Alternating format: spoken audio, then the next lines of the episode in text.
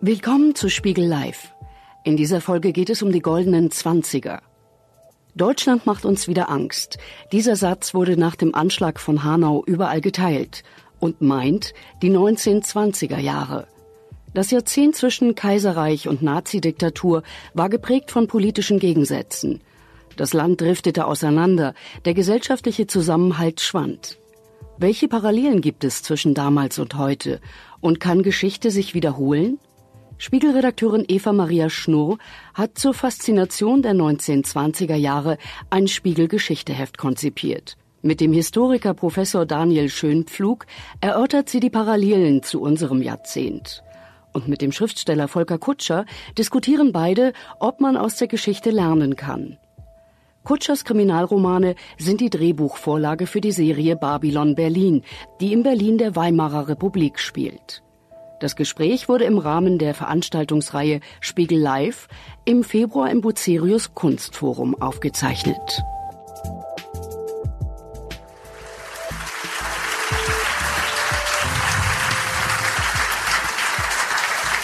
Die 20er Jahre. Wir haben es mit der Überschrift Die Zeit der Extreme äh, überschrieben diesen Abend.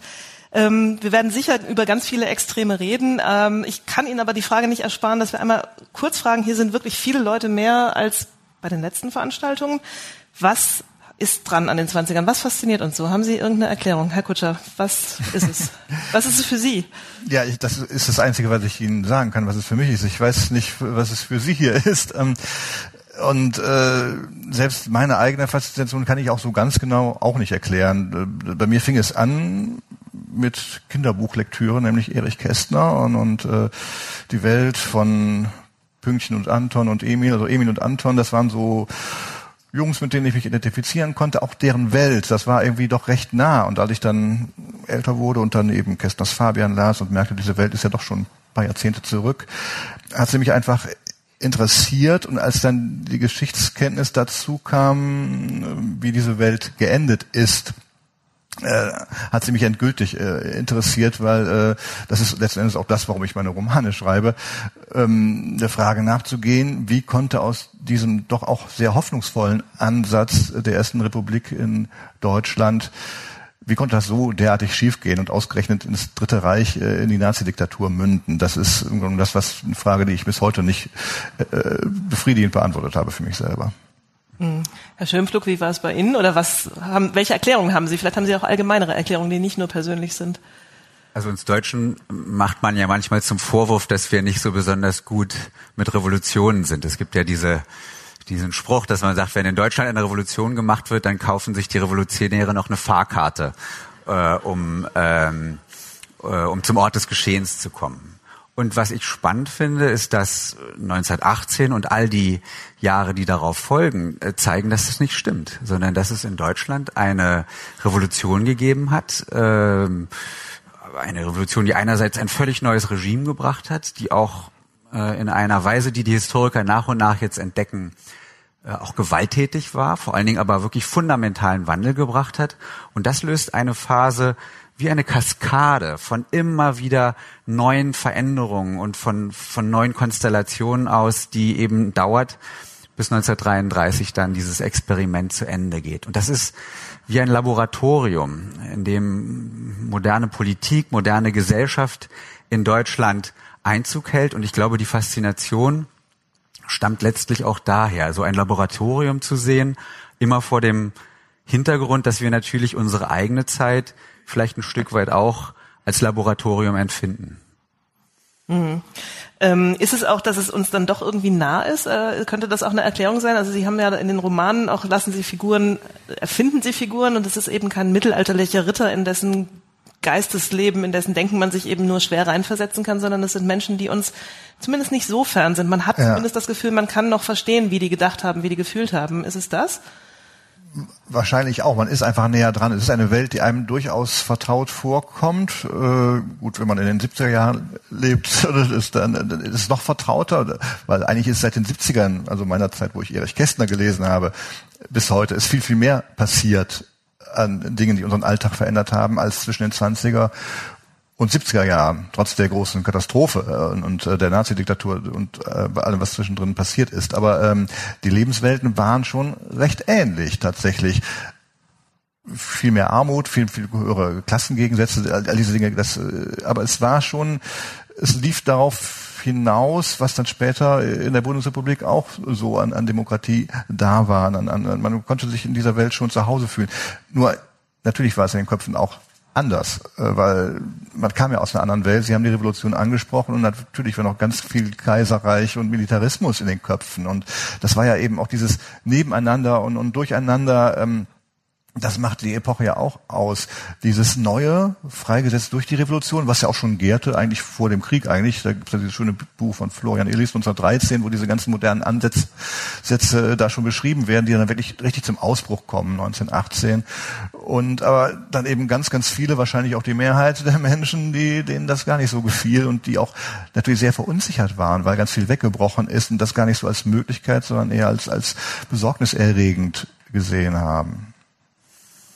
Es gibt ja auch äh, eine Faszination und einen Prozess des Entdeckens, dass vor der Zeit des Nationalsozialismus es überhaupt Geschichte und Geschichtsbilder zu entdecken gibt. Nicht so viele unserer Geschichtsbilder enden eigentlich in dieser Zeit. Und die Bundesrepublik hat sich lange Zeit aus den Jahren der Diktatur und dem Neuanfang danach verstanden. Und das ist meine Erfahrung ähm, mit, mit Geschichtsthemen, die, sei es der Erste Weltkrieg, sei es die 20er Jahre oder sogar äh, jetzt das Kaiserreich, diese, diese Entdeckung, dass es da keine Schallmauer gibt, gegen die man läuft, sondern dass man weiter zurückgehen kann und dass von dort aus natürlich Kontinuitätslinien äh, gebildet werden, die über den NS hinweg bis in unsere Zeit führen. Also man versteht vielleicht, wir haben so lange versucht, uns sozusagen aus 33 bis 45 heraus zu verstehen und jetzt die Chance, uns vielleicht von 1918 her nochmal zu verstehen. Also als Frank-Walter Steinmeier seine Rede hielt zur Erinnerung an 100 Jahre Deutsche Revolution, da sagte er, das wäre so ein, ein positives Erbe, was es in, in Deutschland gibt, eben dieser, der, die erste Demokratie, funktionierende Demokratie auf deutschem Boden. Dafür gibt es aber kein Denkmal und keinen äh, Erinnerungstag und auch keine wirkliche breitere Erinnerungskultur. Und diese Kontinuitätslinie stark zu machen, das hat auch was Stärkendes und was Schönes. Mhm. Jetzt müssen wir, glaube ich, noch mal einmal eine Rolle rückwärts machen, damit wir ähm, wissen, wovon wir reden. Die 20er beginnen ja nominell, ich glaube sogar tatsächlich mit dem Jahr 1921. Ähm, das ist, glaube ich, die ganz richtige Definition. Wir fangen aber natürlich auch schon bei 1918 an, bei der Revolution. Die Historiker nennen das, glaube ich, die langen 20er Jahre dann, oder? Ist das irgendwie so, also dass man einfach bis 18 bis 33 im Prinzip eingemeindet und sagt, das gehört dazu? Oder gibt's da irgendwas, was dagegen spricht, also das so zu tun. Periodisierungsfragen, das hat immer eine gewisse erfordert immer eine gewisse Willensanstrengung. Sie wissen, es gibt zum Beispiel ein kurzes 19. Jahrhundert, das dauert von 1815 bis vielleicht in die äh, 1890er Jahre und ein langes 19. Jahrhundert, das dauert von 1789 bis 1918. Und so diese Spiele kann man mit jedem Jahrzehnt und jedem Jahrhundert machen, weil es kommt ja gar nicht darauf an, Zahl bis Zahl, sondern es kommt darauf an, welches Konzept man damit verbindet. Und wenn man äh, die Gründung äh, einer neuen Republik bis zu ihrem Ende als den Rahmen äh, wählt, mit dem man diese, dieses Jahrzehnt abstecken will, dann macht es Sinn, von 1918 bis, bis 1933 zu gucken. Und dann kann man engere Periodisierungen wählen. Es gibt zum Beispiel mehr und mehr die Tendenz unter Historikern, unter Kollegen zu sagen, im Grunde genommen die Jahre von 1917 bis 1923 sind fast sowas wie eine Epoche in der Epoche, weil das im Grunde genommen die Phase ist und nicht nur in Deutschland, sondern eigentlich in vielen Ländern Europas und der Welt, wo dieser, diese Schockwelle, die von Kriegsende und russischer Revolution aus, ausgeht, eine, eine erste Bewegung macht und dann zu einem ersten Abschluss kommt. Das heißt, da kann man schon wieder eine kleine Phase auskoppeln. Und natürlich kann man die Endphase als eine Übergangsphase aus der Republik in die Diktatur gehen und dann sehen und dann würde man vielleicht von 1929 bis 35 gehen. Also ich möchte da gar keine Festlegung, sondern einfach nur die, die allgemeine Feststellung,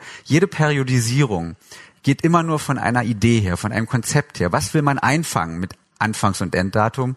Und so wählt man dann auch die, die Jahre.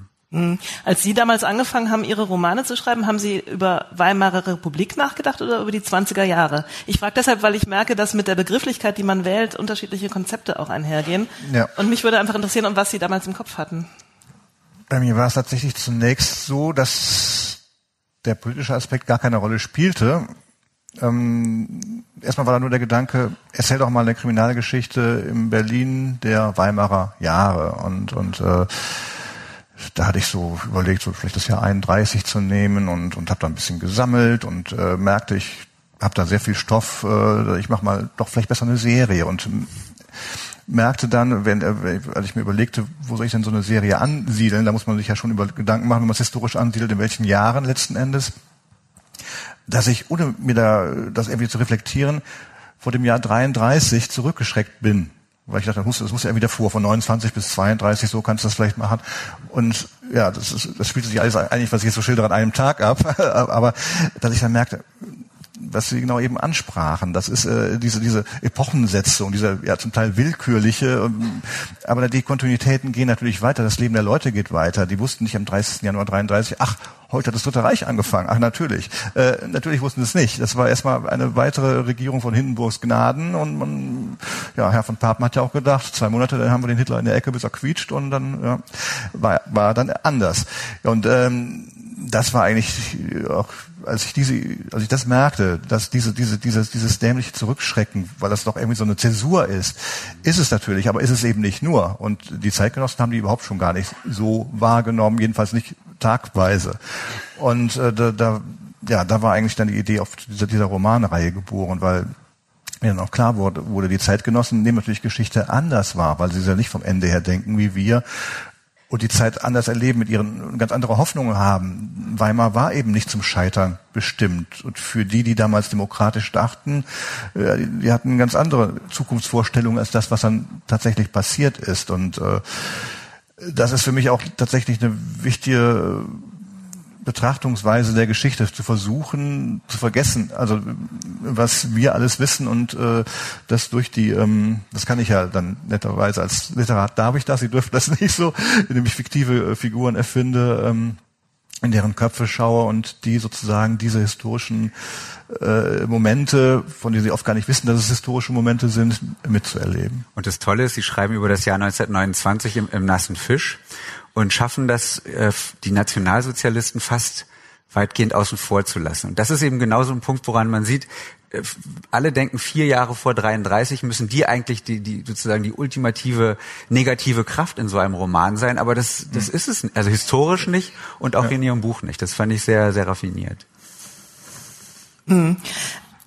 Würden Sie denn die 20er und Weimar die Weimarer Republik synonym setzen oder sind das für Sie tatsächlich zwei Begriffe für unterschiedliche Facetten einer Zeit, einer Epoche, die man ähm, dann auch unterschiedlich betrachten kann und sollte?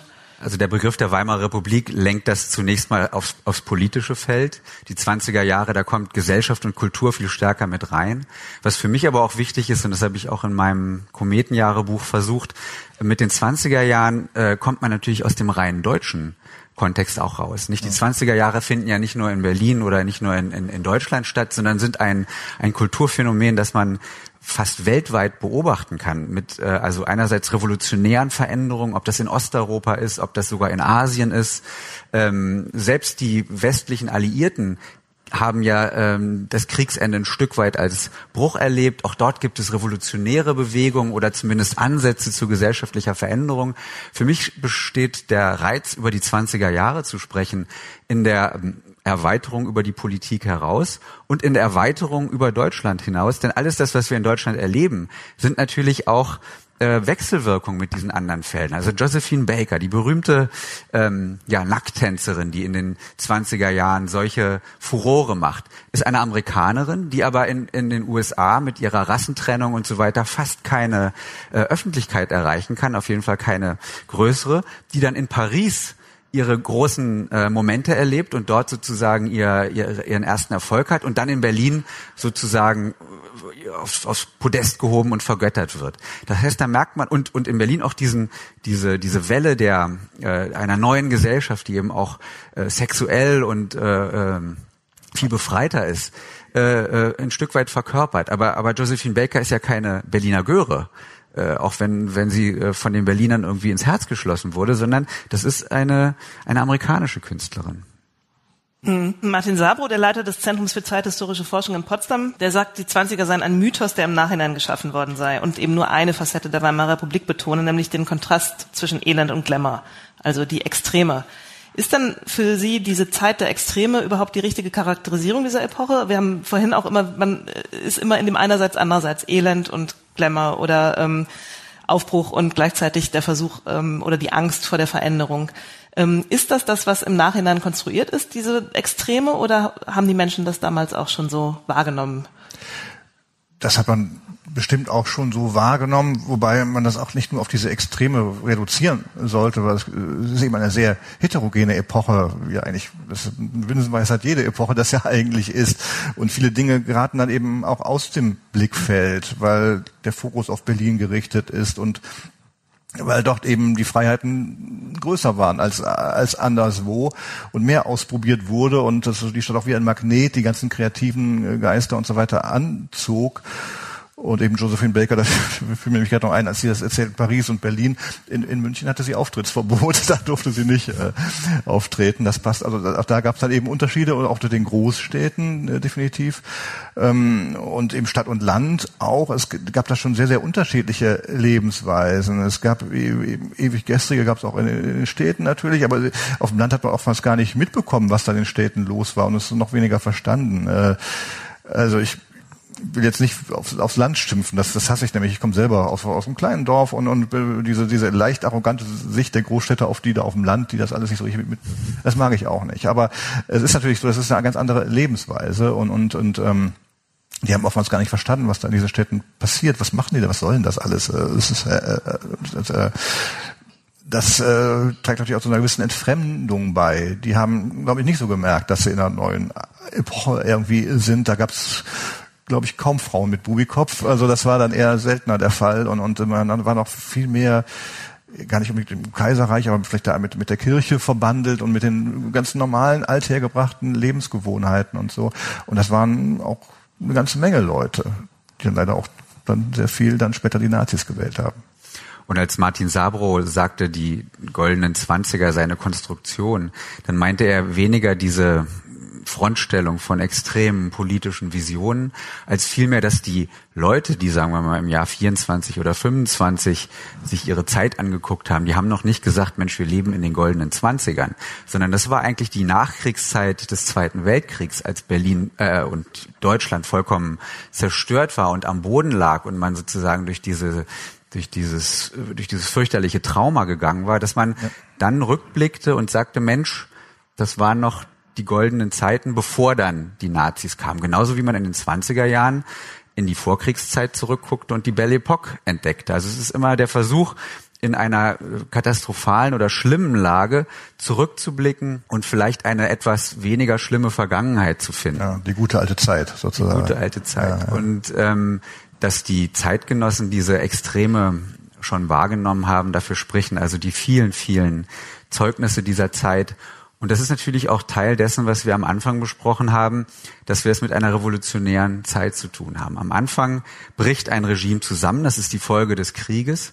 Und die Folge davon sind eben äh, eine Vielzahl von Zukunftsentwürfen, viele davon politisch utopisch und äh, einige davon in einer Art und Weise radikal, dass sie sich nur verwirklichen können, wenn sie andere äh, entweder zu Fall bringen oder sogar vernichten.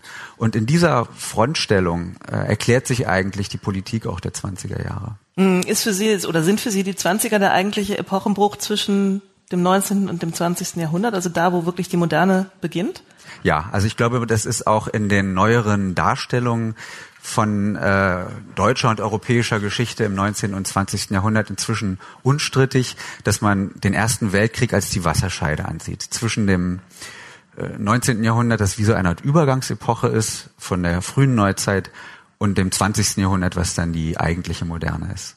Was macht den Unterschied aus? Denn viele der Dinge, die sich dann in den 20ern manifestiert haben, Sie haben das schon gesagt, wurden ja vorgedacht. Also die sind ja nicht komplett neu dann ähm, mit 1918 überhaupt erst ähm, ins, in die Welt gekommen, sondern es gab Vorläufer. Lebensreformbewegung war ja sowas, was zum Beispiel ähm, schon vorher auch sehr modern war, in einer gewissen Weise anders auch nicht. Aber Ähm, was macht dann wirklich das aus, was dann den Unterschied macht zwischen Vorkrieg und Nachkrieg? Die Kriegserfahrung? Die Kriegserfahrung und tatsächlich der, der Ort, wo solche Sachen stattfinden. Also wenn man sich beispielsweise das Leben eines Künstlers wie Egon Schiele anguckt, nicht, der auch früh schon, sag ich, seit 1900 anfängt, äh, den, den, den künstlerischen Blick zu verändern und in einer Art und Weise zu malen, die ähm, sich abhebt von der klassischen und von der akademischen Tradition äh, der, der, der führt eine weitgehend randständige Existenz und, äh, und wird auch, das gilt ja in Deutschland, im Kaiserreich auch sehr stark von den Autoritäten des, des, des, der Kunstszene an den Rand gedrängt, nicht? Und äh, Kaiser Wilhelm II. ist ja bekannt für seine sehr, sehr äh, zurückhaltenden äh, und, und, und negativen Äußerungen über die sogenannte Rinnsteinkunst, also die, die es eigentlich nicht wert ist, äh, in Museen zu landen.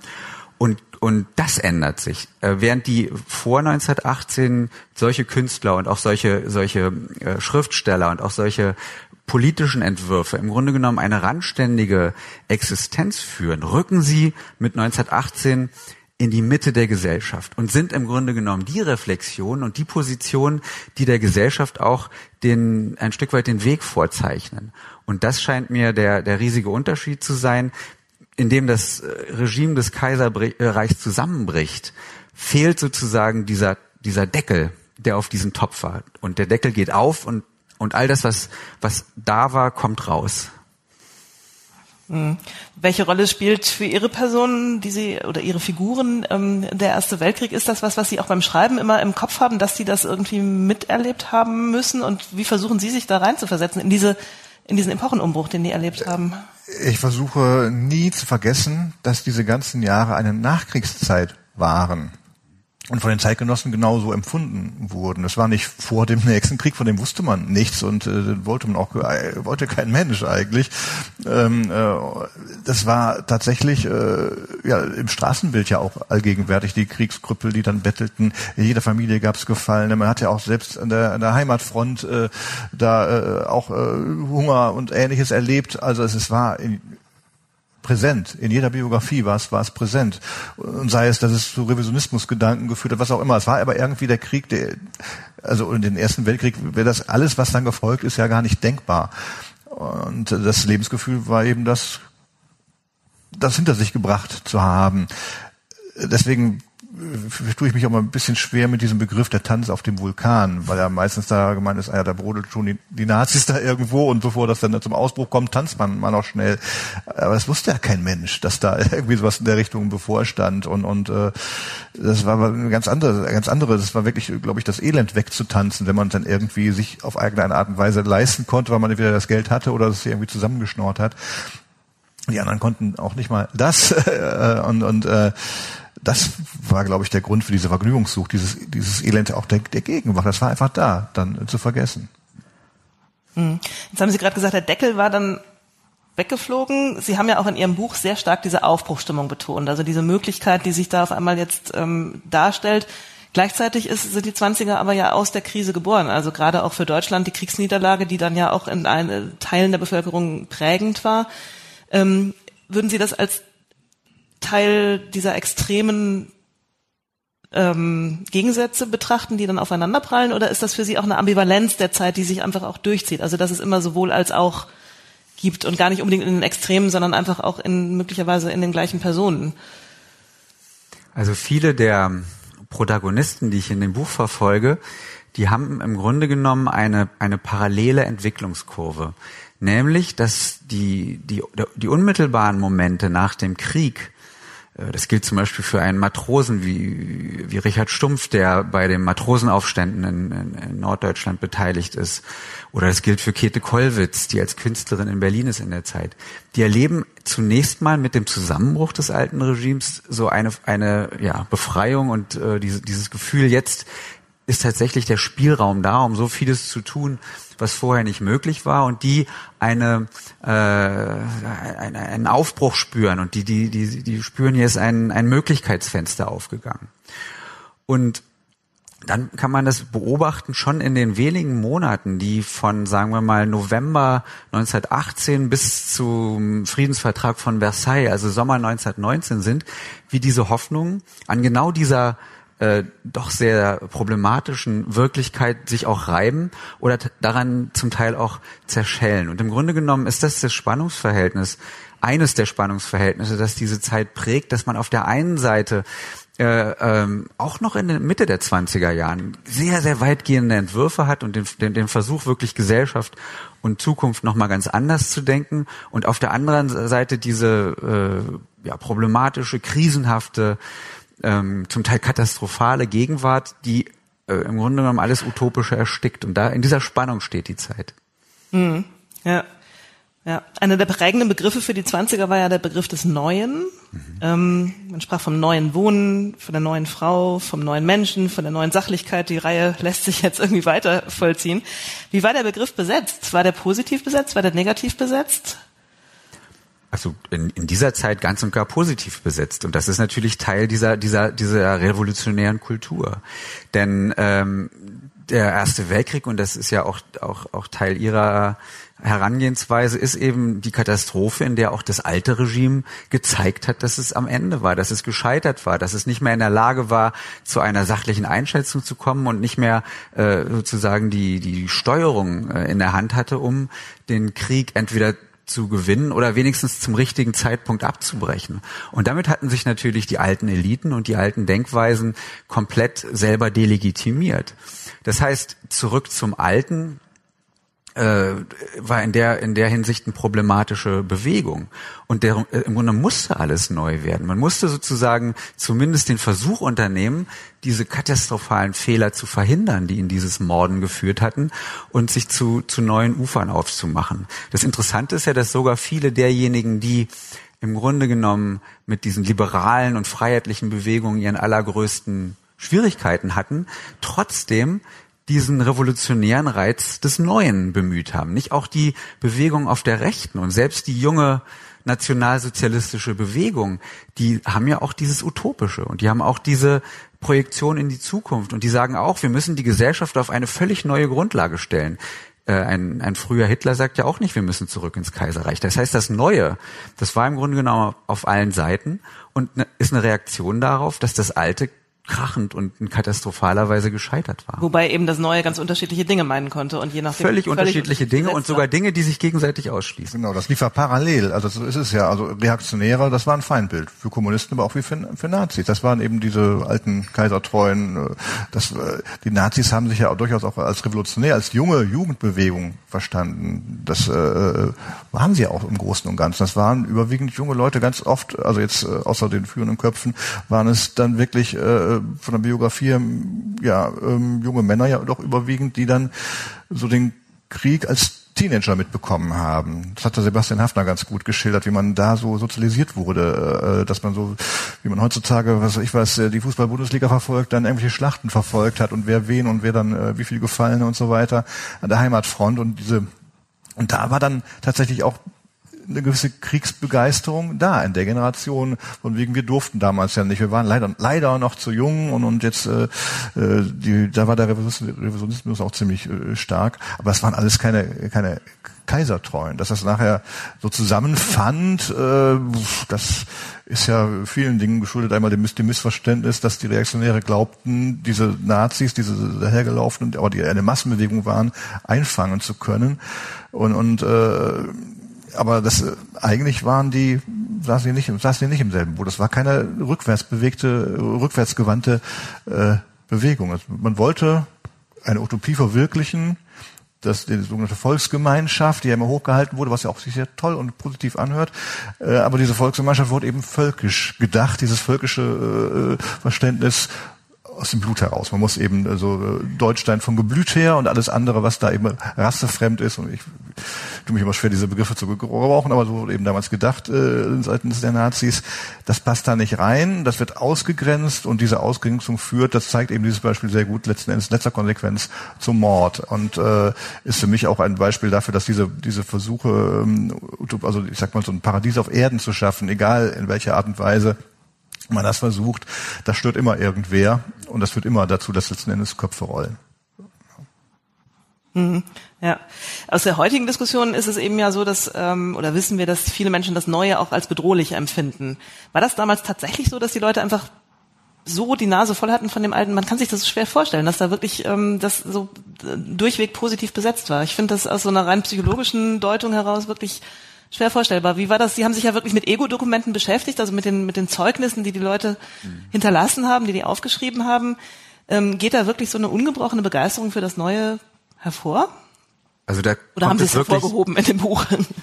Ich habe natürlich für das Buch äh, vor allen Dingen solche Perspektiven gesucht, wo, wo dieser utopische Moment sehr stark war. Aber man kann natürlich auch andere finden. Ähm, der äh, Berliner Historiker Friedrich Meinecke schreibt beispielsweise 1819, so im, im Jahreswechsel, es atmet sich so schwer in einer Luft, die ganz von Vergangenheitswerten gereinigt ist. Und das finde ich einen sehr, sehr starken Satz, sehr ähm, fast schon poetisch, äh, wo man spürt, nicht für alle war diese, dieser Neuanfang äh, so selbstverständlich. Ich glaube, auch Meinecke hatte durchaus verstanden, dass das Kaiserreich in gewisser Weise äh, ausgedient und nicht nur abgedankt hatte. Aber ähm, gerade, er ist ja auch nicht mehr der Jüngste zu dem Zeitpunkt, für diese Generation und auch für dieses für dieses Milieu war es sicherlich sehr viel schwieriger, schon aus dem äh, Scheitern äh, eines Regimes sofort die Begeisterung für was ganz Neues abzuleiten. Und ich denke auch, dass man die Volatilität dieser Zeit und vielleicht auch die ähm, diese Feierfreude, das Exzessive dieser Zeit bis hin zum Drogenkonsum und so weiter vielleicht auch ein Stück weit damit erklären kann, dass diese, diese rasante Bewegung und diese, dieser Fortschritt, äh, zumindest in den Diskursen, äh, dann auch was stark Verunsicherndes hatte und dass es äh, den Leuten ein Stück weit auch den Teppich unter den Füßen weggezogen hat und man macht sich sozusagen Mut mit den neuen Projektionen und den neuen Ideen und der, der neuen Frau und was ist alles Neues. Und gleichzeitig irgendwo tief innen drin ist es vielleicht auch eine Überforderung. Hm. Und warum tanzt man dann? Also zum Teil tanzt man natürlich einfach, um zu vergessen. Also diese Erfahrung des Krieges, die Traumata des Krieges hinter sich zu lassen und, und, und sozusagen das Leben zu feiern, nachdem der Tod so präsent war. Dann diese zum Teil gerade für die für die Mittel- und Unterschichten extrem schwierigen Lebensbedingungen, nicht in einer, in einer Zeit, wo wo Hunger äh, und, und das tägliche Überleben wirklich ein Thema waren, ähm, einfach zu vergessen, hinter sich zu lassen und sich in, in so ein Nachtleben zu stürzen, was einem verspricht, zumindest mal bis zum nächsten Morgen nicht zu konfrontiert zu sein. Das spielt eine große Rolle.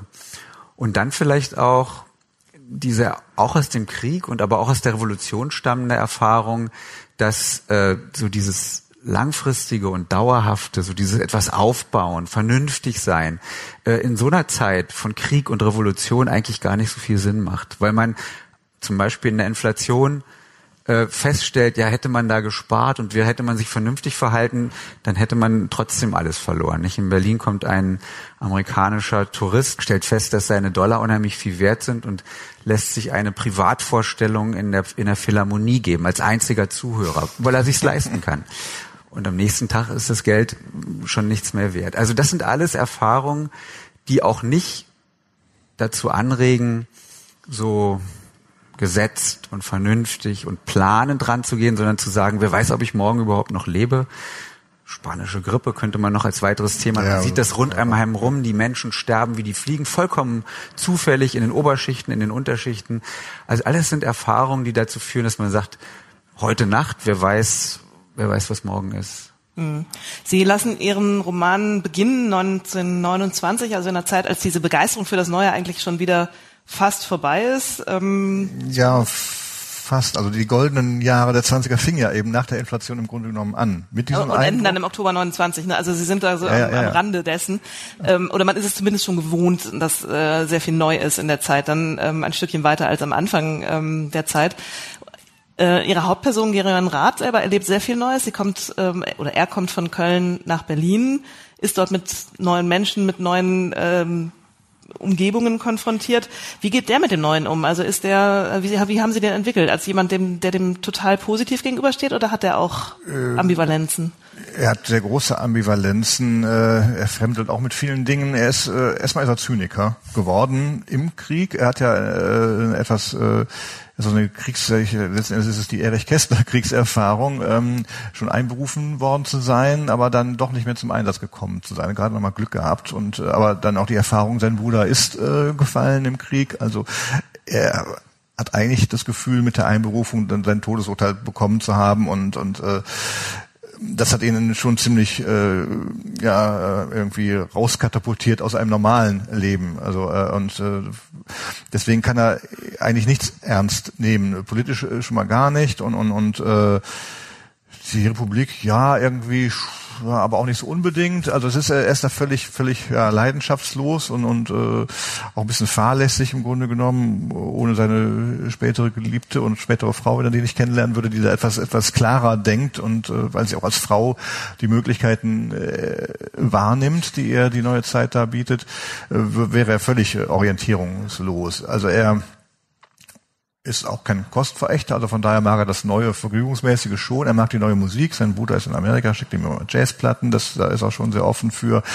Ansonsten, was er genau will, er möchte schon auch irgendwie, wie glaube ich viele Leute, gerade in diesen Jahren, wo man vielleicht so ein bisschen doch dachte, vielleicht wird es doch jetzt normal, also nach der Inflation, eben nach diesem schrecklichen Erleben, wo, was viele auch wirklich bettelarm gemacht hat, äh, gerade den Mittelstand, äh, dass es jetzt doch wieder wirtschaftlich stabiler wird, aufwärts geht und ähm, mit Hilfe des amerikanischen Geldes und man dachte, das ist, ja, wenn es so bleibt, vielleicht doch irgendwie Familie, Häuschen, was auch immer, was man so eben träumt, was einem normales Leben äh, ausmacht. Wobei vielleicht gerade in Deutschland so viele Leute gar nicht, gar nicht so oftmals wussten, was ein ganz normales, bescheidenes Leben vielleicht einfach sein kann davon träumt er auch so ein bisschen, aber weiß auch nicht genau, wie das aussehen soll. Er freut sich, dass seine, er findet das ganz toll, dass, dass äh, seine Freundin so emanzipiert ist und, und äh, auch berufstätig ist und so. Aber wie man es dann in der Praxis umsetzt, wenn man dann vielleicht doch Kinder haben will und so, das, da ist er völlig überfordert. Er weiß, man möchte nicht die Ehe führen, die seine Eltern führen. Aber das ist ja, ein bisschen wenig, wenn man nicht ein bisschen mehr Konzept hat. Und deswegen ist er, er ist eigentlich genauso verunsichert wie äh, alle Zeitgenossen. Er nimmt bestimmte Dinge als positiv war, andere verunsichern ihn auch und, und dieses ewige Hin und Her und, und äh, er ist eben doch auch ein bisschen im Kaiserreich auch verwurzelt. Das war so eine Welt, die er schon auch seine Kindheit, wo man die Kindheit erlebt, das ist ja auch so ein bisschen ein Rückzugs, gedanklicher Rückzugsort, so eine Heimat, so eine, so eine geistige Heimat und, und äh, natürlich geschönt und idyllisch und so weiter. Aber er kann sich, was ich an, die, an das Schwarz-Rot-Gold der Republik auch nicht so wirklich gewöhnen. Das Schwarz-Weiß-Rot des Kaisers war ihm dann doch irgendwie lieber. Das Schwarz-Weiß-Rot der Nazis wiederum auch nicht. Aber das, also das ist so, er ist er irrlichtert da irgendwie auch rum und er braucht auch ein bisschen was, äh, um zu merken, dass das, wohin dann die Entwicklung nach 33 geht, bestimmt nicht die zum Besseren ist ähm, und dass die Republik doch äh, was wirklich Schützenswertes war. Also, aber da ist es eigentlich schon ja, zu spät. Mhm. Jetzt schicken Sie den auch noch nach Berlin in die wilde, in ins wilde Nachtleben. Arme Haben Sie jemals Jung, überlegt, ja. ob, er, ob, ob, er in Köln die 20er erleben könnte? Äh, bitte? Haben Sie jemals überlegt, ob er auch in Köln, also Ach so, ja, ja, das habe ich tatsächlich, das habe ich, das hätte er natürlich können, das wäre aber nicht äh, nicht romanreif gewesen. Nein, also Berlin ist dann, äh, das muss ich dann neidlos äh, anerkennen, schon, das ist die Stadt, wo alles passierte und äh, natürlich kulturell, aber auch politisch und und äh, deswegen habe ich ihn da hingeschickt, obwohl er nicht alle wichtigen historischen Ereignisse miterlebt. Also das habe ich dann schon, äh, ich wollte das ja schon machen, dass er die Perspektive eines relativ normalen Menschen hat, trotz Romanfigur. Und deswegen habe ich zum Beispiel, als der Reichstag brennt, dann, äh, auch weil das eben an einem Rosenmontag war, auch wieder so Dinge, wo man, das, die man im Geschichtsunterricht nicht unbedingt lernt, weil es auch vielleicht nicht so ganz wichtig ist, aber für den Rheinländer eben schon, er ist Karneval feiern und liest es am nächsten Morgen in der Zeitung. Und ähm, merkt noch so, also er hat so ein bisschen, das, das ist schon, das könnte was Wichtiges sein, irgendwie, ein historisches Ereignis, aber ja, das war schon ganz klar, er muss dahin gehen, wo die Musik spielt und, und äh, äh, Berlin war ja nun eigentlich keine nazi-freundliche Stadt, aber ohne Berlin, wenn die Nazis Berlin nicht irgendwie erobert hätten, wenn Goebbels nicht da sozusagen den Vorkämpfer gemacht hätte für Hitler und, und sie nicht dann auch 33 ganz brutal schnell da alle Macht äh, an sich gerissen hätten, hätten sie Deutschland auch nicht so beherrschen können. Das war äh, nötig und, und, und äh, deswegen ja, musste ich da gar nicht überlegen, das musste in Berlin spielen, weil dieser Berlin-Mythos der 20er eben auch eine Rolle spielte. Er kommt aber aus Köln, erstens, weil ich natürlich auch Rheinländer bin und seine Mentalität vielleicht da besser ein bisschen nachvollziehen kann und so ein Rheinländer auch ganz gut da reinpasst, der nicht so ganz charakterfest ist und so ein bisschen, mal gucken wir mal, wie wir irgendwie hier durchkommen und so. Diese Mentalität hat er ja auch so ein bisschen. Und ich wollte auf jeden Fall, das war mir ganz wichtig, jemand von außen haben, der so nicht, nicht so drin ist, der da nicht äh, alle kennt und, und, und äh, sondern der das so ein bisschen von außen beobachtet und von daher schon per se so ein bisschen mit allem eigentlich ein bisschen fremdelt. Mhm. Wir haben ja auch fürs Heft versucht, ähm, außerhalb von Berlin zu gucken. Wir haben eine Geschichte, die in Dithmarschen auf dem Land spielt. Wir haben aber auch natürlich geguckt, was war denn in anderen Städten so los und was kann man für Geschichten erzählen. Und tatsächlich ist es uns sehr schwer gefallen, irgendwas zu finden, was mit Berlin mithalten kann. Es war schon die Metropole, die einfach komplett rausstach damals. Also alles andere war Kleinstadt im Vergleich. In Deutschland ist es tatsächlich so, dass mit der Größe der Stadt und der, der Besonderheit auch als, äh, als Hauptstadt natürlich äh, eine ganz besondere Kultur einherging. Wenn man international guckt, nicht das Paris, äh, die, wir sagen die goldenen Zwanziger, die Franzosen sagen Les années folles. Äh, New York äh, ist ein äh, sicherlich Hotbed auch dieser, dieser Zeit und dort sagt man Roaring Twenties. Ähm, also Berlin hat sicherlich vielleicht diesen Hauch mehr Nachtleben, diese äh, noch exzessivere Stimmung, nicht zuletzt auch wegen der äh, Kriegsvorerfahrungen, nicht zuletzt auch wegen der politischen Spannung, die es da gibt. Aber international ist es eine, eine Kultur, die man äh, durchaus in, in Hauptstädten findet und die ähm, nicht nur eine Berliner ist. Aber in Deutschland war es schon einzigartig. Also es gab nichts, was da auch nur annäherungsweise mitgehalten hat, oder? Also in dieser, in diesem Ausmaß nicht. Hm. Wie hat man das wahrgenommen in der Provinz? Also wir hatten so ähm, ein, einige Stücke aus der ähm, aus einer Karlsruher Zeitung, die sind auch im Heft, wo dann ein Reporter aus der Hauptstadt ähm, dem Kleinstadtpublikum mal so berichtet, wie das so ist in der Hauptstadt. Ähm, und man kann sich nur so vorstellen, dass die Leute da staunend davor standen und es äh, schier nicht glauben konnten, was da eben an Sex, Drogen, Nachtleben äh, passierte. Ähm, was ja teilweise die Leute auch, denkt man, auch erschreckt haben dürfte. Oder standen die da, waren die so locker, dass sie das alles irgendwie Nein, nein, man sieht ja, und das äh, hatten Sie schon angesprochen, dass zwischen Stadt und Land äh, eine immer größere Kluft entsteht. Und dass äh, genau die unterschiedlichen Lebenskulturen und dessen, was möglich ist und was nicht möglich ist, auch äh, Abgrenzungen mit sich bringt. Und das führt auch dazu, äh, dass äh, zu den ähm, zum Nährboden für das Wachsen der äh, rechten und rechtsradikalen Parteien eben auch ein ländliches Milieu gehört, das ähm, eben mit dieses dieses städtische Leben schlicht und ergreifend für für dekadent und völlig inakzeptabel hält und das im Grunde genommen all die Kritik an sozusagen moderner Gesellschaft und modernem Leben äh, auf eine Stadt wie Berlin projizieren kann. Das heißt, da, da geht schon eine Polarisierung in der Zeit, wo äh, immerhin noch zwei Drittel der Deutschen auch auf dem Land leben und wo das ein, eine, eine, eine Lebenswelt ist, die, die nicht irgendwie am, am Rande nur stattfindet, sondern im Grunde genommen äh, das Land in einer ganz bedeutenden Weise auch prägt.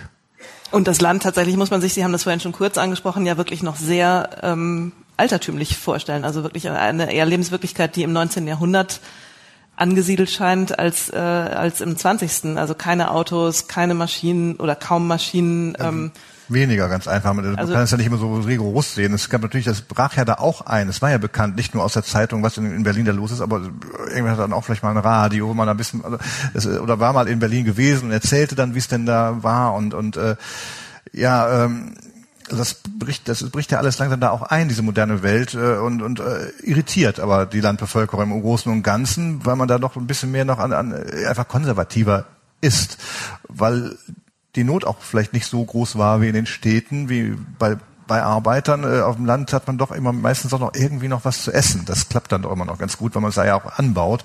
Und das äh, ist dann schon eine ganz andere Art äh, äh, zu leben und, und äh, kann vielleicht auch gar nicht verstehen, was in der Stadt los ist, dass die Moderne eben nicht ähm, das Problem ist, wie sie auf dem Land gesehen wird, sondern eigentlich im Grunde genommen der Versuch ist, mit den Entwicklungen, die es gegeben hat, äh, klarzukommen, eben die neuen äh, Voraussetzungen, die gesellschaftlichen und so weiter, da das irgendwie hinzukriegen und, und äh, ähm, das ist vielleicht auch ein Grund, dass ja, dass es dann so auf fruchtbaren Boden gefallen ist, äh, eher auf dem Land als in den Städten äh, zu sagen, ja hier schaut doch mal hier, äh, dann auch mit Antisemitismus getränkt, äh, erstmal erstmal die Marxisten, das ist was Jüdisches, äh, das ist auch ganz gefährlich und ganz neu, oder eben auch das angebliche internationale Finanzjudentum, alles wird immer, ne, also sowohl die ganz Reichen wie die ganz Armen, das ist, äh, wurde alles mit mit äh, Antisemitismus verbunden, fiel vielleicht auch deswegen auf auf äh, fruchtbareren Boden, weil man das äh, als Problem ansah, nicht als als die Dinge, die da irgendwie auch äh, man sich ausdachte, um mit den neuen Verhältnissen äh, klarzukommen.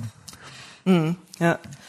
Ich finde es ja ganz interessant, wenn man ihre beiden Bücher vergleicht, die ja in vielerlei Hinsicht Schnittmengen haben, in vielerlei Hinsicht auch nicht. Also ihr spielt 1918, ihr spielt 19 oder beginnt die Serie 1929. Ähm, sie arbeiten historisch, aber mit Mitteln des Romans. Also sie äh, versetzen sich in ihre Figuren und äh, wenn ich das richtig verstanden habe, ergänzen auch dort, wo sie nicht direkt Dokumente haben, so ein bisschen, wie es gewesen sein könnte? Sie Nein, also in dem Buch ist es nicht so, dass äh, etwas erfunden oder das, also da bin ich unterscheide ich mich wirklich vom ja. vom Schriftsteller und nehme mich selber nicht als als Schriftsteller wahr. Aber es ist ja so, wenn man äh, wenn man bei den Quellen äh, gut sucht und dann stößt man auf Szenen und Elemente, die so stark sind, dass sie fast schon aus sich heraus literarische Qualitäten haben. Und ich habe mich eigentlich mehr darauf äh, konzentriert, Quellen, eben Briefe, ähm, Tagebücher, dann die, die Memoirenliteratur der Zeit, darauf durchzugucken, wo sind diese Szenen, diese kurzen Elemente, wo tatsächlich Geschichte in so ein, in so ein Bild gerinnt. Und das Einzige, was ich getan habe, ist dann das mit meinen eigenen Worten in einer Darstellung dann wiederzugeben. Aber es ist kein Wort hinzuerfunden. Und ich habe auch nicht versucht, in die Psychologie der Figuren reinzudrängen und das oder reinzuschauen und das musste ich auch nicht, weil diese Figuren sprechen ja selber über ihre inneren Zustände und man muss es dann einfach nur nur wiedergeben. Wo ich mich inspiriert habe, gerade auch an den literarischen Mitteln der Zeit, ist diese Technik von Montage und Collage. Dafür stehen ja auch die, die 20er Jahre im Film, aber auch in der Literatur. Und habe versucht eben auch mit 21 Figuren so eine Collage herzustellen, so dass man äh, zwar immer wieder zu den Figuren zurückkommt, aber dann auch relativ unvermittelt springt zwischen den einzelnen Figuren. Und das ist auch eine anspruchsvoll, denn die sind nicht alle am gleichen Ort, sondern es gibt Amerikaner, es gibt den Schauplatz des Mittleren Ostens. Und insofern ist diese Montage relativ ähm, mit großen Sprüngen verbunden. Aber es ist nichts im eigentlichen Sinne erfunden, sondern eigentlich nur gefunden. Und dann wie in einem Puzzle zusammengesetzt. Mhm. Sie hingegen erfinden tatsächlich. Ähm, Sie nehmen die historischen Ereignisse als Grundlage und gehen darüber hinaus. Sie markieren das aber nicht in den Büchern, wo Sie quasi erfunden haben und wo es historisch ist. Haben Sie da für ja. sich eine Regel, wie Sie das, wie Sie das machen? Also wo, wie, wie echt muss es sein und wie viel dürfen Sie erfinden?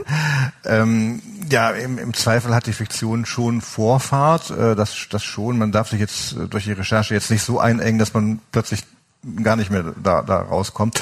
Aber äh, für mich ist es schon wichtig, dass eben der Rahmen irgendwie stimmt, das Feeling stimmt, das Zeitgefühl und, und äh, das macht mir auch Spaß, also auch Dinge ja, eben auch zu finden. Ich finde auch ganz viel bei der Recherche Dinge, die ich vorher nicht wusste, was dann auch ganz spannend ist, oft ganz banale Dinge. Aber das ist ja, aber das äh, sind immer Sachen, die für mich dann auch mir auch mehr Sicherheit geben, mich in dieser eigentlich ja fremden Welt zu bewegen. Oder so ganz banale Sachen wie den Wetterbericht, den ich mir äh, anschaue um dann zu wissen, wie das Wetter an jedem Tag war. Und das ist natürlich auch entscheidend für das Gefühl an so einem Tag. Äh, ähm, also ein äh, äh, Beispiel zum Beispiel der sogenannte Röhmputsch, der ja kein Putsch war, sondern äh, das, da war es sehr schwül an jedem Tag und das wusste ich bislang eben nicht und wenn ich das dann überlegt, dann dass diese ganzen seltsamen Geschehnisse in der, in der Stadt, man merkt ja, da ist irgendwie SS unterwegs und so weiter, was ist denn da los und so, äh, das ist dann mit so einer Schwüle verbunden, das ist das Ganze, das Ganze ist ja noch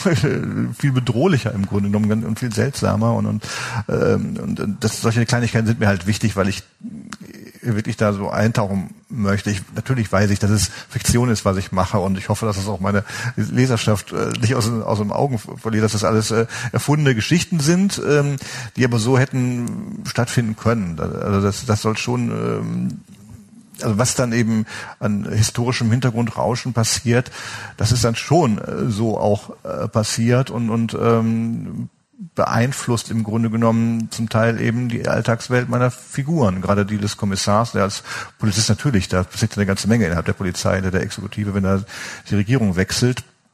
Und äh, das will ich einfach zeigen, wie Menschen unterschiedlich auf solche Dinge reagieren können. Also meine Figuren verändern die Geschichte nicht, äh, leider. ähm, die, sie müssen da reagieren, müssen damit irgendwie umgehen und, und äh, ja und das sind eben sehr, sehr unterschiedlich und das, das will ich zeigen. Und ein paar nicht fiktive habe ich ja auch drinne, äh, sogar Konrad Adenauer, den ich, sonst habe ich ja eher wenig A-Prominenz, ähm, aber den konnte ich mir jetzt nicht verkneifen, weil er wirklich auch bekannter ist als Nachkriegsbundeskanzler und nicht weniger als als Vorkriegsbürgermeister äh, und eben doch wichtiges Mitglied eben der Zentrumspartei. Und tatsächlich über die ganze Jahre der Republik hin war er preußischer Staatsratsvorsitzender und, und, äh, und auch Preußen, das wird ja auch oft vergessen, war ähm, der stabilste demokratische Staat in Deutschland. Und das hieß schon, was war Preußen war schon eine, eine Nummer. Das war ja schon, das war ja fast ganz Deutschland, das war zwei Drittel Deutschlands. Und äh, ähm, erst eigentlich mit dem Zusammenbruch Preußens, mit dem Preußenschlag, hat auch das Reich dann äh, gewackelt, 32.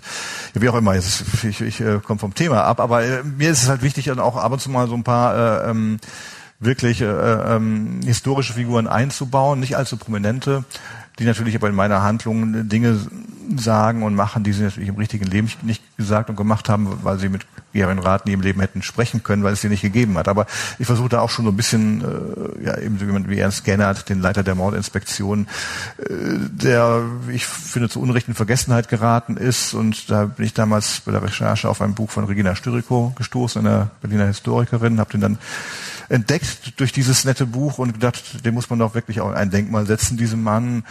Äh, oder Dr. Bernhard Weiß, der, der Vizepolizeipräsident, ein totaler Kämpfer eben für die Demokratie nach rechts wie links und der aber angefeindet wurde, antisemitisch von, von, von Goebbels als, als Isidor. Dessen Schicksal war mir auch nicht ganz gleichgültig, den habe ich dann auch ein bisschen eingebaut und ohnehin die äh, jeweiligen Polizeipräsidenten äh, konnte ich auch nicht fiktionalisieren. Das waren politische Ämter, da musste ich schon auch die richtigen also Namen Ross und Reiter dann nennen.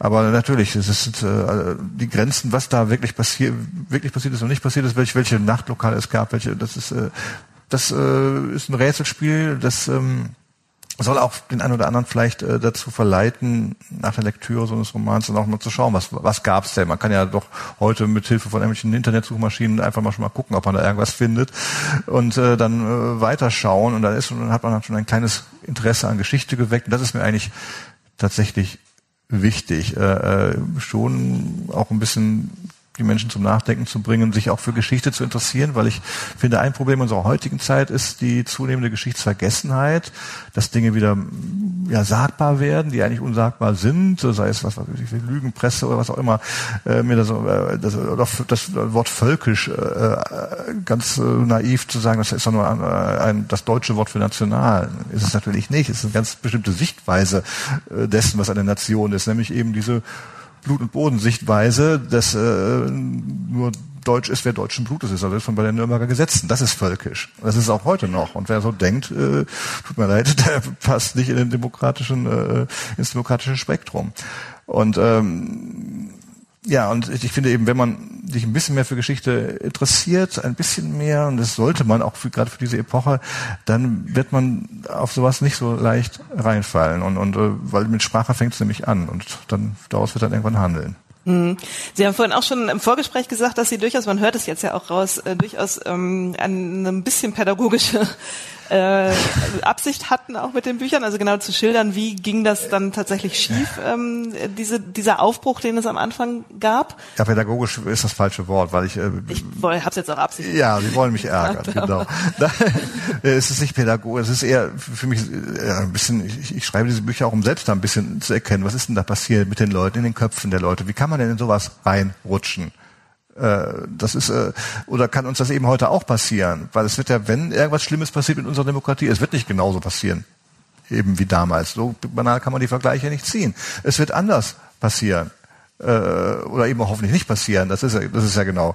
Ähm, wir müssen einfach aufpassen. Wir müssen unsere Demokratie wertschätzen und auch lernen, dass sie nicht selbstverständlich ist und, und deswegen habe ich auch tatsächlich bin ich da recht optimistisch trotz allem was momentan so passiert ähm, in Deutschland und auf der Welt äh, dass ich doch immer noch hoffe dass äh, das zwischen in den Köpfen der meisten Deutschen so weit äh, verankert ist dass wir da äh, das diesmal doch dann auch überstehen werden und die Demokratie retten werden. Wir sind jetzt ähm, unbewusst, aber genau richtig äh, bei der großen Frage der Vergleichbarkeit gelandet, ähm, die ja, wir haben das Jahr zwei, äh, 2020 natürlich irgendwie alleine des Datums wegen ansteht, aber natürlich auch, weil es, ähm, weil die strukturellen Ähnlichkeiten ja an jeder Ecke aufzuscheinen scheinen. Ist ja unter Historikern so eine große umstrittene Frage auch. Darf man vergleichen? Darf also vergleichen darf man immer, aber darf man sozusagen äh, irgendwie aus der Geschichte lernen wollen? Ähm, wie, wie, wie sehr darf man vergleichen, wie sehr darf man Parallelen ziehen? Ähm, Gab es jetzt gerade auch um die 20er Jahre und um dieses Jubiläum herum wieder eine große Diskussion. Wie sehen Sie das? Darf man, darf man nicht? Also die vergleichende Geschichtsbetrachtung ist ein großes Feld innerhalb der Geschichtswissenschaft und es gehört zum spannendsten und zum seriösesten. Man könnte sagen, wenn man nicht vergleicht, dann ist es eigentlich fast unmöglich, überhaupt irgendeine Epoche oder ein, irgendein Phänomen voll und ganz zu verstehen, weil man es ja nur in seiner Unterschiedlichkeit von anderen äh, verstehen kann. Insofern grundsätzlich ist Vergleichen eine der, der, der Grundoperationen jeder Geschichtsbetrachtung. Man kann einerseits Phänomene vergleichen, die gleichzeitig stattfinden, sagen wir mal in unterschiedlichen Ländern oder unterschiedlichen Städten. Und man kann andererseits sogenannte ähm, äh, diachrone Vergleich unterschiedliche Epochen miteinander vergleichen. Aber man muss das natürlich mit einem mit einer gewissen Kontrolle tun. Und äh, äh, Historiker, die dem skeptisch äh, gegenüberstehen, sagen, nicht alles, was hinkt, ist ein Vergleich. Ähm, man muss zum einen äh, verstehen, dass äh, die Vorstellung, gerade bei diesem Vergleich über die Zeiten hinweg, dass eine bestimmte historische Konstellation sich so ähnlich nochmal wiederholt, dass das historisch bisher zumindest noch nicht vorgekommen ist. Daraus kann man nicht abschließend äh, urteilen, dass es nicht passieren kann. Aber zunächst mal müssen wir davon ausgehen, dass wenn wir zwei historische Situationen miteinander vergleichen, dass wir dann mit zwei unterschiedlichen Kontexten zu tun haben. Das müssen wir sehr ernst nehmen. Und dieses äh, ja immer wieder dieser immer wieder zitierte Satz Geschichte wiederholt sich nicht äh, erklärt sich daraus, weil eben die Konstellationen grundsätzlich geändert sind. Andererseits wenn man auf einer mehr abstrakteren Ebene guckt, auf einer mehr strukturelleren Ebene, dann stellt man natürlich fest, dass es Strukturähnlichkeiten geben kann zwischen zwei getrennt voneinander existierenden Epochen. Und vieles von dem, was wir heute angesprochen haben, führt schon zu so einer Betrachtungsweise. Wenn wir zum Beispiel anfangs gesagt haben, wir haben es bei den 20er Jahren im Kern auch mit einer, einer nachrevolutionären Zeit zu tun. Und das erklärt uns, warum die Zeit damals so gewesen ist, wie sie ist. Aus meiner Sicht ist auch die Zeit, die wir erleben, in gewisser Weise eine nachrevolutionäre, denn die Nachwehen von 1989 sind aus meiner Sicht noch nicht zu Ende, sondern das, was damals angestoßen wurde, was ja in Deutschland, in Europa und in der ganzen Welt wirklich einen fundamentalen Umbruch bedeutet hat, da, das, arbeitet sich in einem sehr langsamen und dann auch äh, unberechenbaren Prozess durch die Weltgesellschaft durch. Und in diesem Sinne, wenn man sozusagen bereit ist, auf diese Ebene der Abstraktion zu gehen, dann kann man doch eine ganze Menge von Ähnlichkeiten finden. Denn auch wir sind eben in dieser nachrevolutionären Kette von Ursachen und Wirkungen und da hat schon, ist schon so viel passiert, womit niemand gerechnet hat. Nicht 89, da war diese Aufbruchsstimmung und die, die, der Glaube, jetzt hätte sozusagen die Freiheit gesiegt und wir würden jetzt in eine Epoche von Freiheit und Wohlstand übergehen. Das war ja die Erwartung damals und einige haben sogar das Ende der Geschichte prognostiziert. In dem Sinne, es gibt nichts Neues mehr. Und was dann passiert, ist was völlig anderes. Nicht? Wir erleben einerseits, dass relativ bald dann neue Kriegsschauplätze sich ergeben, ob das nun Golfkrieg ist oder Jugoslawienkrieg, dass sich äh, Krisenherde herausbilden, mit denen man nicht gerechnet hatte, ob das jetzt im, im Nahen Osten ist oder auch ähm, in Osteuropa, zum Beispiel die Ukraine. Man sieht, dass äh, die Wirtschaft diese Transformation nicht einfach nur so im Übergang bewältigt, sondern 2008 haben wir einen ja, voll ausgeprägten Börsencrash. Und äh, es gibt Revolutionen in vielen Punkten der Welt. Das heißt, diese Kette der Veränderungen, die geht immer weiter. Und viele von der Erfahrung von Unberechenbarkeit, äh, Unsicherheit, äh, Orientierungslosigkeit, die wir heute erleben und die diese politischen Folgen auch zeitigen, die wir sehen, führe ich darauf zurück, dass damals wie heute die Leute mit diesem Ausmaß von Veränderungen äh, nicht äh, so einfach klarkommen. Wobei, so wie Sie es geschildert haben, gab es damals ja eine deutlich höhere Offenheit gegenüber Neuem und Veränderungen. Ähm, wer ist das was, wo Sie sagen, das ist definitiv ein Unterschied von damals und heute?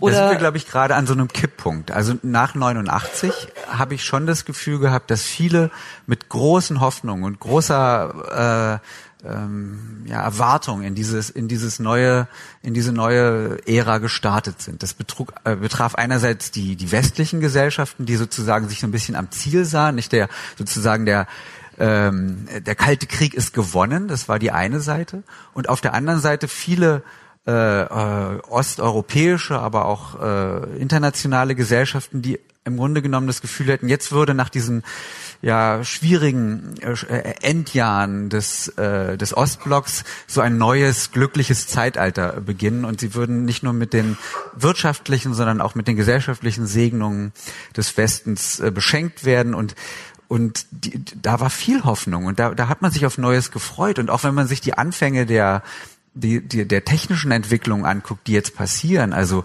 als ich zum ersten Mal mit jemandem sprach, der im Internet gesurft war, begeistert war, wie er ganze Nächte hat er gesagt, hätte er vom Computer gesessen und hätte sich das Internet angeguckt. Dann habe ich mich selber mal äh, eingewählt, damals ging es ja noch über die Telefonleitung und war unglaublich enttäuscht, wie, wie, das, wie, wie langweilig es ist. Dann dauerte das ungefähr eine Minute, bis sich so eine Seite aufbaute.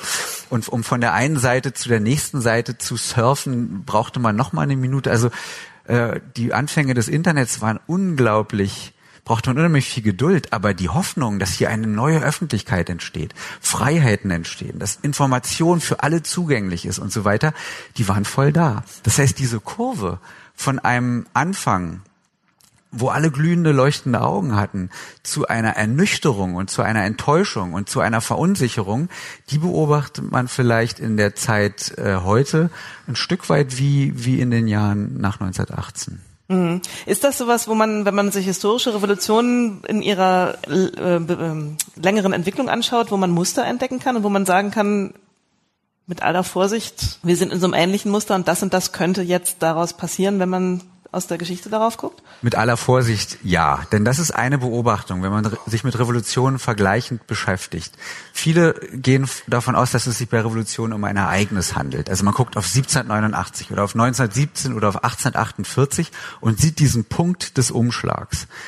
Alle diese Revolutionen waren aber eigentlich Phasen, die erstens vorher schon begonnen haben und dann lange, lange Schwänze nach sich ziehen, die, wo die Veränderung eigentlich erst wirklich einsetzt. Denn wenn irgendwo ein König geköpft wird oder wenn man eine neue Versammlung einsetzt, dann ist es eine, eine minimale Veränderung an der Spitze eines Regimes. Aber bis das durchsickert und wirklich äh, ein ganzes politisches System und eine Gesellschaft verändert, vergehen manchmal Jahrzehnte.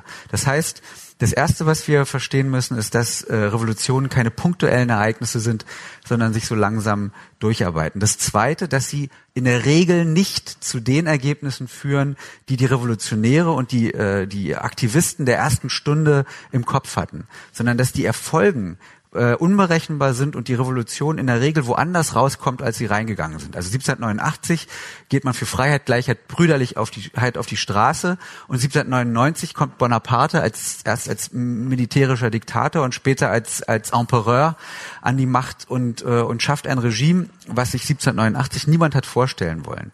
1917 im Februar bricht eine Räterepublik, also eine Räterevolution aus, die dann von einer, von einem Einparteiensystem in eine ja auch Terror basierende äh, äh, Diktatur verwandelt wird. Und diese, wir müssen uns klar machen, dass mit dem Moment der Revolution, der so schön ist und der so so einen neuen Schwung blinkt, da ist die Arbeit noch nicht getan, sondern da fängt die Arbeit erst an. Und Jahrzehnte Jahrzehnte später muss man sozusagen die die, äh, die die die die Bewegung überhaupt erst richtig in Gang setzen und richtig zu ihrem Ende führen, um zu verhindern, dass was viel Schlimmeres vielleicht rauskommt als das, weshalb ursprünglich meine Revolution nötig war. Ist das auch eine Antwort auf die Frage von Herrn Kutscher? Ähm, wie konnte es dann am Ende der Weimarer Republik dann zu Hitler kommen? Also dass das eben sozusagen auch der Versuch war, dass es ähm, das Neue, in, äh, letztlich hatte, Sie haben es vorhin schon gesagt, Hitler ja auch eine Art Utopie, keine, die wir positiv finden, aber es war ja wirklich der Versuch, eine neue Zukunft, eine neue, ein neues Land, eine neue Idee zu entwickeln. Ähm, ist das eine Erklärung dafür, dass das letztlich der zweite, die zweite Revolution nach 1918 dann war, die dann ähm, kommen musste, es, na, musste, es musste eben nicht kommen. Also das wäre ja wieder eine Zwangsläufigkeit von Geschichte, die wir ja alle eigentlich verneinen. Man kann im Grunde genommen sagen, die Enttäuschung darüber, wie lange es dauert, nach einem, aus einem Kaiserreich eine Republik zu machen, wie schwerfällig das alte System ist, wie viele Schritte man machen muss, um wirklich in der Demokratie anzukommen. Die hat natürlich ganz stark auch zur Desillusionierung über dieses Regime äh, geführt, diese Erwartung, wir machen Revolution und dann ist das neue Regime da und alles läuft. Aber es dauert Jahre und Jahrzehnte oder es dauert zumindest die Jahre der, der 20er Jahre. Die Krisen häufen sich, politische Krisen und, und das führt natürlich zu einer äh, Enttäuschung und dann auch zur Abwendung. Und dann ist diese andere Utopie, die sozusagen im Untergrund geschlummert hatte bis 1929 und eigentlich nur die Ränder beschäftigt hat, dann plötzlich scheint dann plötzlich die Lösung zu sein. Und, und Hitler verspricht ja allen alles und, und, und, und, und erneuert dieses revolutionäre Versprechen äh, und, und behauptet ja dann auch, er müsste jetzt nur äh, an die Macht kommen und dann würde er äh, die, äh, ja, wie er sagt, jüdisch äh, unterwanderte Republik und Wirtschaft äh, mit einem Schlag ablesen. Und, und, und, und wieder ist es dieses revolutionäre Versprechen, was in dem Augenblick, wo es der Republik so schlecht gibt, auch, auch, auch viele glauben. Ja, Sie haben es ja auch so genannt, nationale Revolution. Das war ja so ein Etikettenschwindel im Grunde genommen. Nationale Revolution. Es war ja keine Revolution. Es war von die Machtmittel genutzt, aber es wurde als Revolution verkauft. Wir machen jetzt nochmal eine neue Revolution, aber eine nationale. Also wir müssen besser, besser werden, bessere Revolutionäre werden. Nämlich Revolutionäre in dem Sinne, dass man wegkommt von dieser kurzen Begeisterung eines Moments, wo man sich sozusagen wie 1989 drei Tage lang auf der Straße für seine äh, für den politischen Fortschritt feiert und mehr Revolutionäre in dem Sinne, die wissen, dass man über Jahre und Jahrzehnte äh, hart arbeiten muss, um das, was man in diesem kurzen lichten Moment mal geträumt hat, auch wirklich dann zur Wirklichkeit werden zu lassen. Mhm. Herr Kutscher, Sie haben ähm, ähm, im Spiegel ähm, einen Aufsatz geschrieben, wo Sie gesagt haben, man kann eigentlich nicht ähm, nichts lernen aus den 20ern und eigentlich äh, sollten wir aufhören. Mhm. Das habe ich, nee, man kann eine ganze Menge lernen. ja, aber man, es ist, es, die Geschichte wiederholt sich nicht und, ja. ähm, und tatsächlich, also ich habe Sie schon so verstanden, dass Sie ein bisschen gesagt haben, hört endlich auf zu vergleichen. Äh, so banal und, und naiv zu vergleichen. Also ich äh, ähm, natürlich kann man aus der Geschichte lernen und wenn man daraus lernt, wie schnell es gehen kann, dass eine Demokratie über den Jordan geht, das kann man definitiv lernen aus 33 und, und äh, auch als Warnung nehmen. Ähm, nein, was wogegen ich mich da gewendet habe, ist einfach äh, dieses Geraune, was eben gerne stattfindet. Ach, es ist ja wie damals, wie damals in den 20ern, genau dasselbe und die AfD ist wie die NSDAP und so weiter und so weiter. Das äh, ist mir, ähm, also auch damals, die Krise von der Weimarer Demokratie wurde mehr von ihren Gegnern beschworen als von ihren äh, Protagonisten. Und da muss man sehr, sehr aufpassen, dass man nicht das herbeiredet, was man eigentlich vermeiden will. Und das ist das, das stinkt mir da so ran, weil ich äh, finde, ähm, äh, das hört sich so an, als wäre eh alles zu spät und das wird sich alles nochmal genauso wiederholen oder zumindest so ähnlich und und äh, äh, also das, äh, die Nazis werden übernehmen irgendwann. Das ist nur eine Frage der Zeit. Äh, nee, bitte nicht. Also wir sollten da schon, das, äh, das, das muss nicht zwangsläufig passieren, genau wie es Weimar nicht zwangsläufig passieren musste. Und das ist das, was mich daran so ärgert und wirklich ärgert, äh, ähm, weil äh, wir müssen kämpferisch werden und nicht äh, fatalistisch, wie das Kaninchen vor der Schlange sitzt und ach, ist ja eh alles zu spät, es ist wie damals, ach ja, okay. Äh, sorry, das ist für mich die falsche Haltung und äh, ich finde, wir müssen kämpferische Demokraten müssen wir werden, weil es eben nicht so selbstverständlich ist, wie wir, ich jedenfalls all die Jahre, Jahrzehnte dachte, äh, dass es nur darum geht, äh, unsere doch ganz gut funktionierende Republik äh, zu verbessern, die natürlich ganz viele viele äh, Probleme hat, wie, wie jede jeder Staat, jede Demokratie. Ähm, aber momentan geht es in den nächsten Jahren wahrscheinlich noch einige Zeit darum, sie überhaupt äh, zu erhalten äh, und zu verteidigen und und ähm, das heißt nicht, dass man sie auch nicht gleichzeitig noch verbessern kann, gar keine Frage. Aber ähm, da sollte man eben auch aufpassen, dass, dass man ja, nicht zu gleichgültig ist, ganz einfach. Das, das, äh, weil ich glaube auch, ähm, dass die Weimarer Demokratie unter anderem an der Gleichgültigkeit Desinteresse der zu vielen eben an der, dem, an der Republik jedenfalls äh, gescheitert ist und, und dass man eben, aber ich hoffe, hoffe, hoffe so ein bisschen, dass trotz aller sogenannten Politikverdrossenheit die ganzen Jahrzehnte bundesrepublikanischer Demokratie nicht so ganz vergebens waren und hoffe, dass es in den Köpfen der Menschen doch noch ein bisschen mehr drin ist, äh, dass sie diese ganzen Freiheiten, äh, die sie hier haben in diesem Lande, nicht hätten, wenn wir ein andere, äh, anderes Regime hätten. Und, und ähm, ich finde auch diese Vergleiche und diese Art von Vergleiche, über die Sie jetzt sprechen, die ja auch immer was Instrumentelles haben. Da geht es ja auch immer darum, was über die Gegenwart zu sagen. Die machen sich vielleicht auch insofern zu leicht, als sie die, ähm, die, die das, was die 20er Jahre wirklich ausgemacht haben, ein Stück weit verniedlichen. Also auf der positiven Seite, wenn man sich heute ein ähm, ähm, sein Kostüm der 20er Jahre anzieht und, und, und Charleston tanzen geht, dann ist es natürlich was völlig anderes, als wenn man aus der Zeit so wie sie damals war, mit ihren Extremen und ihrer, ihrer Überlebensangst sozusagen ins, ins Nachtleben flüchtet. Also wir kommen sozusagen aus einer aus, unserer, aus einer bequemen Situation und, und, und das hat damit nichts zu tun. Dann, wenn man, wenn man politische Vergleiche zieht, äh, auch da würde ich sagen, äh, muss man sich das Ausmaß der Unterschiede einfach deutlich machen. Und, und ähm, aus, wir kommen jetzt aus einer der längsten und, und größten Wachstumsphasen, die die deutsche Wirtschaft äh, je gekannt hat. Natürlich, es gibt die, die Nachkriegszeit, wo es auch große Zuwächse gibt, aber die, die Jahre seit 2008 zumindest ähm, sind eine unvergleichlicher, äh, ein unvergleichliches Wachstum gewesen. Äh, es gibt äh, von den sozialen Verwerfungen äh, der 20er Jahre ist fast nichts mehr, äh, also ist nichts Vergleichbares äh, heute zu spüren. Natürlich gibt es wachsende Ungleichheiten auch in unserer Gesellschaft, aber nicht in der Art und Weise, dass auf der einen Seite äh, sozusagen die ähm, sozusagen die Barone dieser dieser Kriegswirtschaft immer reicher und immer dicker werden und auf der anderen Seite die Kinder verhungern auf der Straße. Das sind Extreme von Ungleichheit, die wir heute zum Glück nicht mehr kennen.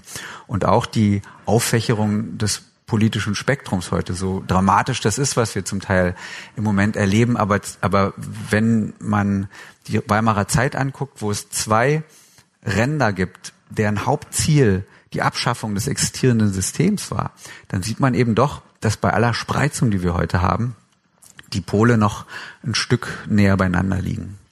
Mhm. Also wir sind nicht in den neuen Zwanzigern oder auf eine gewisse Weise ja, aber es ist keine Wiederholung. Gibt es denn über die alten Zwanziger noch irgendwas, wo Sie sagen, das wüsste ich jetzt wirklich gern noch und habe es nirgendwo gefunden, Herr Kutscher, bei irgendwelchen Recherchen? Die Wetterberichte haben Sie gefunden, offensichtlich. Gibt es irgendwas, was man nicht findet und was Sie wahnsinnig gerne noch wissen würden? Äh, das kann ich ja nicht sagen, weil ich ja nicht, nicht sind jetzt ja irgendwas haben Sie noch nicht gesucht nach irgendwas, wo Sie dann nicht weitergekommen sind und sagten, das müsste es doch geben und ich Nee, die Dinge, die ich finde, die finde ich zufällig. Ich suche nach irgendwas und finde was ganz anderes tatsächlich. Also ich habe jetzt nicht konkret, dass ich, dass, dass ich da rangehe und ich möchte jetzt was finden, was noch keiner weiß oder so. Das ist, gibt's auch nicht. Aber äh, was vielleicht wenige wissen, äh, da gibt's keine konkreten Dinge. Nee, nee, also ich würde tatsächlich ganz gerne mal, ich bin oft gefragt, würden Sie gerne in den 20er Jahren leben? Würde ich natürlich nicht gerne aber mal reingucken. Das wird die Recherche durchaus erleichtern und wäre sehr spannend für mich, da mal zu gucken. ähm, ja, äh, und überhaupt mal eine Zeitreise mitzumachen, ist ja auch eine ganz spannende Sache. Aber ich wüsste dann eben auch nicht, äh, bin ich dann moralisch nicht auch verpflichtet, bei dem ganzen Wissen, das ich habe, dann versuchen auf irgendeine Weise, Art und Weise, obwohl das überhaupt nicht mein Fall wäre, Adolf Hitler umzubringen. Ob man sich die Geschichte dann auch übrigens zum Besseren wendet, weiß man eben alles auch nicht natürlich. Aber ja, also das, äh, ähm, nee, also ich bin da nicht so, also ich, ich lasse mich überraschen, ganz einfach. Das ist äh, das, was auch immer am schönsten ist bei der Recherche, Dinge ja. zu finden. Herr Schimpfle, gibt es irgendwas, wo Sie denken? Ja, also Quellen kann man sich nicht backen. Das wünscht man sich als Historiker immer, dass man äh, sozusagen äh, nur auf den bestellen kann und dann bekommt man es auch. Was mir natürlich aufgefallen ist, ich habe mich mit schriftlichen Ego-Dokumenten, also Selbstzeugnissen beschäftigt und es ist natürlich schon auffällig, wie eng das Milieu ist, das solche Quellen überhaupt produziert. Das ist ein vor allen Dingen bürgerliches Publikum, allerdings Frauen und Männer gleichermaßen. Und ich habe halt intensiv gesucht nach nach ähm, ja Stimmen aus dem Arbeitermilieu, die ähnlich intensiv äh, schreiben. Da gibt es ganz ganz wenig nur.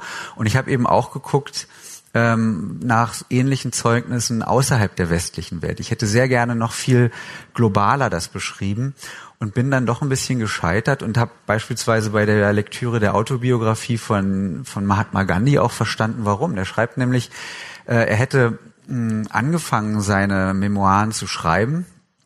Und das wird dann auch in einer Zeitung veröffentlicht. Aber er sei eigentlich innerhalb seiner Bewegung sehr stark angefeindet worden, denn ähm, diese Autobiografie sei unter den ja, indischen Intellektuellen und Revolutionären eigentlich als ein westliches bürgerliches Genre verstanden worden, was sich für einen äh, Widerstandskämpfer wie ihn einfach nicht gehört.